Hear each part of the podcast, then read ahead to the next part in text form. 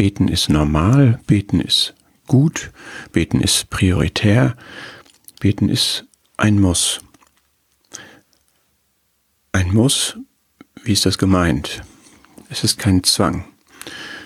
Es ist aber etwas, was Gott nicht in unser Belieben stellt. Der Herr möchte, dass wir beten.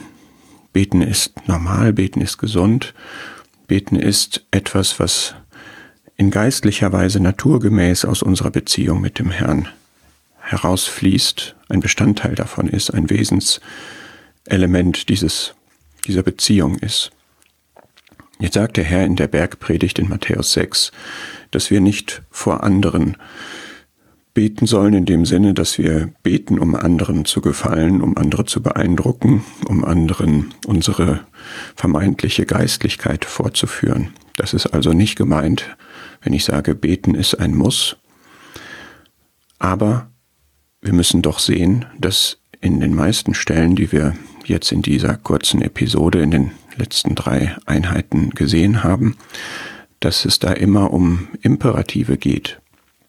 Wir werden immer dazu aufgefordert zu beten. Betet unablässig, so haben wir es in 1. Thessalonicher 5 gesehen, habt Gebet als ein Lebensstil sozusagen. Bei jeder Gelegenheit nicht aus Verkrampftheit, nicht aus Zwang, sondern aus geistlicher Normalität heraus habt eine betende Lebenshaltung.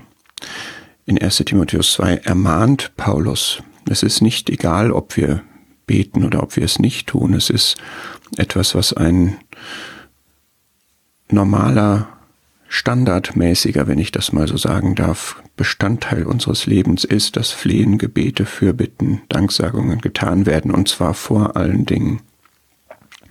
Und ich denke auch an 1 Timotheus 2, wo Paulus auch diese Vokabel benutzt, ich will nun, dass die Männer an jedem Ort beten.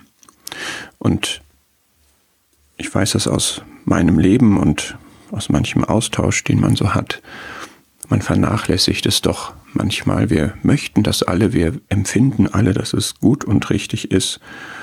Und zwar nicht aus dem Gedanken, uns bei Gott durch das Gebet etwas verdienen zu wollen oder so, oder aus Schuldbewusstsein, dass wir pflichtschuldig beten sollen, sondern einfach aus diesem gesunden Gedanken heraus, dass es ein gesunder Teil unseres Glaubenslebens ist, und zwar ein wichtiger, ein wesentlicher Teil, einer, den der Gott tatsächlich ehrt, der eine Wirksamkeit hat, das haben wir gesehen, dieses Gebet, der uns gut tut, auch dieser Gedanke ist dabei.